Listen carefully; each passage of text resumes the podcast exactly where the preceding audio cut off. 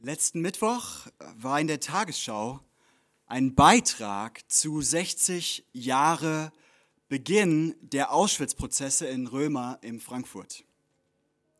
Und in dem Beitrag wurde der letzte noch lebende Staatsanwalt von damals interviewt und mich hat total bewegt, was der gesagt hat. Ich habe euch das Zitat mitgebracht. Er hat gesagt, ob die Menschheit wirklich gelernt hat aus den Dingen, die da zurückliegen? Ich würde meine Hand dafür nicht ins Feuer legen. Nee, bestimmt nicht. Und es trifft ganz gut, was viele von uns in diesen Tagen denken, oder? Also die letzten 70 Jahre hatten wir so ein gewisses Selbstverständnis. Da haben wir gesagt, ja, Kriege, Hass, totalitäre Regime, martialische Gewalt, das war mal. Das gab's mal. Und vielleicht gibt es das auch noch irgendwo da draußen in anderen Ländern, ganz weit weg von hier. Aber wir, wir haben dazugelernt.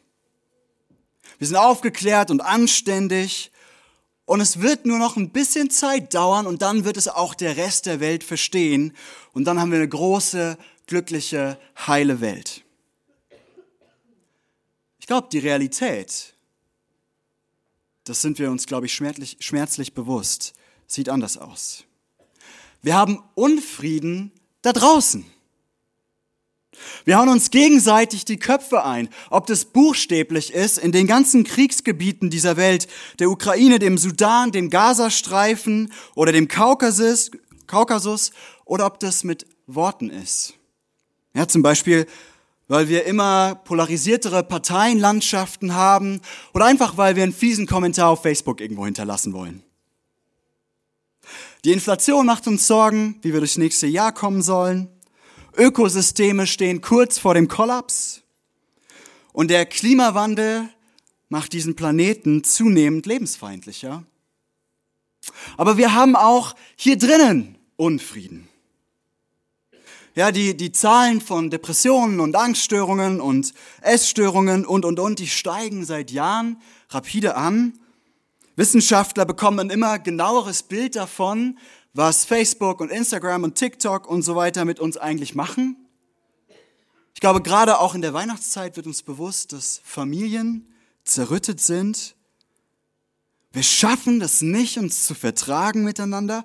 Und angesichts all dieses Unfriedens gibt es immer mehr Erhebungen, die zeigen, dass junge Leute hoffnungslos in die Zukunft schauen. Die Welt ist im Unfrieden. Mich nimmt das ganz schön mit. Und da ist irgendwie natürlich, dass man diese Frage stellt, ob die Menschheit wirklich gelernt hat aus den Dingen, die da zurückliegen. Jetzt sagst du vielleicht, läuft bei dir, Pastor. Ja, ich bin hierher gekommen in den Weihnachtsgottesdienst, ich wollte mich gut fühlen und jetzt fängst du mit sowas an. Toll. Es hat einen Sinn. Ich will es erklären. Es hat nämlich mit Weihnachten zu tun. Und zwar mit dem ersten Weihnachten. Weil die Situation in dem ersten Weihnachten vor 2000 Jahren, die war gar nicht so anders als die Situation, die wir heute haben. Das Königreich Israel war damals in brutalster Weise vom römischen Reich unterdrückt worden, unterworfen worden. Die Menschen in Israel lebten in dem ständigen Bewusstsein, dass ihr Leben von den römischen Besatzern abhing. Es herrschte, um es kurz zu machen, Unfrieden da draußen und Unfrieden hier drinnen. Und inmitten dieses Unfriedens haben in der ersten Weihnachtsnacht ein paar Hirten irgendwo auf einem, auf einem äh, Feld in der Nähe von Bethlehem die Nacht verbracht. Ja, die Schafe und den Esel haben wir ja schon gehört. Und, und alles scheint ruhig. Ein Abend wie jeder andere. Und auf einmal explodiert die Nacht. Tausende von Engeln stehen um die Hirten herum und sie singen dieses Lied. Der Retter ja, Christus der Herr ist heute Nacht in Bethlehem, der Stadt Davids, geboren worden. Ehre sei Gott im höchsten Himmel und Frieden auf Erden für alle Menschen, an denen Gott gefallen hat. Frieden auf Erden für alle Menschen, an denen Gott gefallen hat. Frieden auf Erden. Darum, darum geht es doch an Weihnachten, oder? Weihnachten ist das Fest des Friedens. Und ganz ehrlich, vielleicht fühlt es sich für dich jetzt komisch an. Angesichts all dieses Unfriedens in der Welt aus den letzten Jahren Weihnachten zu feiern. Vielleicht erlebst du den Unfrieden so stark, dass es dir schwerfällt, dich in Weihnachtsstimmung zu bringen. Oder vielleicht ist der Unfrieden auch eingebrochen in dein persönliches Leben in deine kleine Welt. Und alles, was du kannst, ist auf diesen Feiertag zu schauen und zu denken, was für eine Lüge. Fest des Friedens, pf, ganz ehrlich. Und doch ist da in jedem von uns dieses Verlangen, diese tiefe Sehnsucht, dieses Hoffen, ein bisschen Frieden auf Erden an diesem Weihnachten. Ich kann das gut verstehen, wenn dir das so geht. Und genau deswegen will ich heute Abend keine Zeit damit verschwenden, irgendwelche romantischen Klischees hier oben von der Bühne zu lassen. Es geht in der Welt offensichtlich um viel zu viel, als dass wir uns einfach kurz irgendwie ein bisschen mit Klischees trösten und dann geht es alles weiter. Aber gleichzeitig bin ich zutiefst davon überzeugt, dass Weihnachten wirklich, tatsächlich die einzige Hoffnung für Frieden auf Erden ist die wir haben. Und ich will den Rest dieser Predigt damit verbringen, so einfach und so klar, wie ich das kann, zu begründen, warum ich das glaube.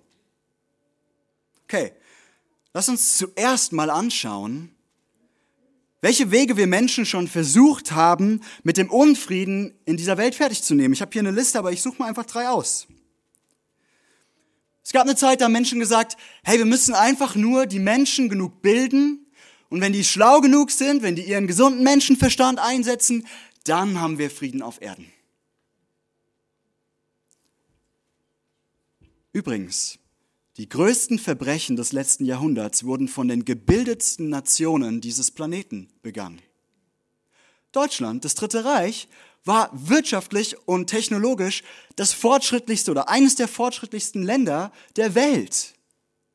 Und ich glaube, die Corona-Krise hat uns vor Augen gehalten, dass Wissen nicht gleich tun bedeutet. Dass es sehr unterschiedliche Meinungen darüber gibt, was wir mit dem Wissen anstellen sollen, das wir haben. Und dass das auch nicht immer ganz eindeutig ist, was jetzt wirklich Wissen ist und was nicht. Oder Wohlstand. Wir haben gesagt, ja komm, wenn die Leute nur genug haben, wenn die sich alles leisten können, was sie brauchen und vielleicht noch ein bisschen mehr, wenn ich mir leisten kann, was ich mir wünsche, dann werden wir Frieden haben, dann bin ich im Frieden. Aber wir sind die reichsten Menschen, die jemals auf diesem Planeten gelebt haben. Und der Unfrieden bleibt trotzdem. Wir wollen immer mehr, wir sind immer schwerer zufriedenzustellen und die Angst, das zu verlieren, was wir haben, macht uns manchmal auch zu ungeheuern. Vielleicht sagst du, okay, dann töten wir einfach alle bösen Leute. Ah, wir töten die einfach, die, die machen wir weg, dann sind die nicht mehr da, ist doch okay wir merken, dass das gar nicht so leicht ist, zwischen Gut und Böse zu unterscheiden. Die Welt ist viel zu komplex. Und Gut und Böse sind in jedem einzelnen Menschen vermischt. Und dann gibt es immer irgendwie jemand Neues, der Unfrieden bringt. Oder wir sagen, die Religion wird uns helfen. Und da bin ich ja als Pastor hier prädestiniert. Wir sagen, die Religion, das wird uns helfen. Wenn wir alle nur ja, ein bisschen christliche Werte haben, dann werden wir Frieden auf Erden haben. Aber Religion hat oft genug Menschen auch ziemlich selbstgerecht gemacht, oder? Und überheblich. Und selbst das Christentum hat sich nicht immer mit Ruhm bekleckert. Und das ist keine vollständige Liste, aber wir sehen, wie vertrackt die Lage ist, in der wir uns befinden. Wir wollen Frieden, wir sehnen uns danach, aber der Frieden scheint zwischen den Fingern zu zerrinnen. Und egal, was wir versuchen, das zu ändern, es klappt nicht. Vielleicht könnte es sein, dass wenn keiner unserer Lösungen funktionieren will, dass es daran liegt, dass wir das eigentliche Problem noch nicht richtig verstanden haben. Die Bibel bietet uns eine Analyse des eigentlichen Problems an, die erstmal rätselhaft ist, aber die auch revolutionär ist. Und ich möchte die mit euch mal gemeinsam anschauen. In Römer 8, Vers 7a, da lesen wir einfach diesen Satz, der einschlägt wie eine Grate. Denn die menschliche Natur steht Gott grundsätzlich feindlich gegenüber. Und Jesus sagt im Matthäus-Evangelium in, im Kapitel 15, aus dem Herzen des Menschen kommen böse Gedanken wie zum Beispiel Mord, Ehebruch, Unzucht, Diebstahl, Lüg, Lüge und Verleumdung. Also mit anderen Worten, die Bibel behauptet, das Herz des Problems ist das Problem des Herzens. Wir haben ein Problem mit Gott. Wir haben Feindschaft, so drückt es die Bibel aus mit Gott. Und daraus, sagt die Bibel, entsteht all dieser Unfrieden, den wir in der Welt haben. Und das lässt sich nicht einfach durch ein politisches System lösen, lässt sich auch nicht durch Wohlstand lösen oder sowas. Erst wenn die Feindschaft des menschlichen Herzens mit Gott aufgelöst ist, dann werden wir Frieden da draußen haben und dann wird es auch den Frieden hier drin geben, den wir so drin brauch, dringend brauchen. Es ist wie die Engel am ersten Weihnachten singen. Frieden auf Erden für alle Menschen, an denen Gott gefallen hat. Und die sprechen genau davon, die sprechen davon, Frieden auf Erden mit Gott. Weihnachten heißt, die Feindschaft mit Gott soll ein Ende haben. Und vielleicht sitzt du jetzt hier und du sagst, naja, also Feindschaft mit Gott, äh, ist das nicht ziemlich übertrieben? Also ich finde schon, dass ich irgendwie ein guter Mensch bin und ich finde auch grundsätzlich, glaube ich ja, dass da irgendwas ist, sonst wäre ich an Heiligabend nicht in Gottesdienst gekommen. Äh, irgendwie so ein, so, ein, so, ein, so, ein, so ein Gott da draußen. Also mit dem Wort Feind kann ich jetzt überhaupt nichts anfangen. Darf ich dich was fragen? Gott sagt in der Bibel, ich bin so gerecht, ich werde nicht mal das kleinste Unrecht, nicht mal das kleinste Böse ungestraft lassen. Was regt sich da in dir, wenn ich das hier vorne so sage? Vielleicht fühlen wir dann, der liebe Gott? Nee, der ist doch immer da, um mir zu helfen, oder? Nicht um hart gegen Ungerechtigkeit vorzugehen. Nee, nee, nee. Ich glaube lieber an den liebenden Gott. An den lieben Gott. Auch wenn ich das nicht so lieb finde, wenn Gott Ungerechtigkeit einfach so laufen lassen würde so über Gott zu fühlen, ja, dass er vielleicht einfach so der alte, nette Mann im Himmel ist, der immer zu allem Ja und Amen sagt, das ist, mal ganz ehrlich, bisschen herablassend, oder? Gegenüber Gott. Warum machen wir das? Vielleicht, weil wir das nicht leiden können, dass Gott Gott ist und wir nicht. Und deswegen hat jeder Mensch, ob bewusst oder unbewusst, in der Tiefe seines Herzens dieses Gefühl, ich, ich entscheide lieber selbst, was richtig ist und was nicht. Ich sag lieber selbst, was ich gut finde und was nicht. Und wir bauen uns das dann irgendwie so zusammen, dass wir so aussehen, als ob wir die Guten sind, egal was wir so an Mist machen. Ähm, also ganz ehrlich, wir sind so gut da drin, uns da selbst zu veräppeln. Und wenn wir schon dabei sind, entscheiden wir lieber selbst, auch wie wir von Gott denken. Das lassen wir uns lieber nicht von irgendeinem Gott vorgeben. Aber vielleicht sieht man da einfach, dass wir alle ein Problem mit Gott haben.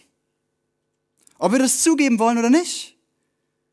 Und daraus kommt dieser ganze Unfrieden da draußen, aber auch der ganze Unfrieden hier drin. Gott sagt in der Bibel übrigens auch, ich bin so liebevoll, dass ich nicht den wegschicken werde, der zu mir kommt, egal wer. Und er sagt, ich soll, du sollst unendlich oft vergeben weil ich unendlich oft vergebe. Und er sagt, du sollst Menschen lieben, auch wenn es dich deine Bequemlichkeit und deinen Wohlstand und deine Sicherheit kostet.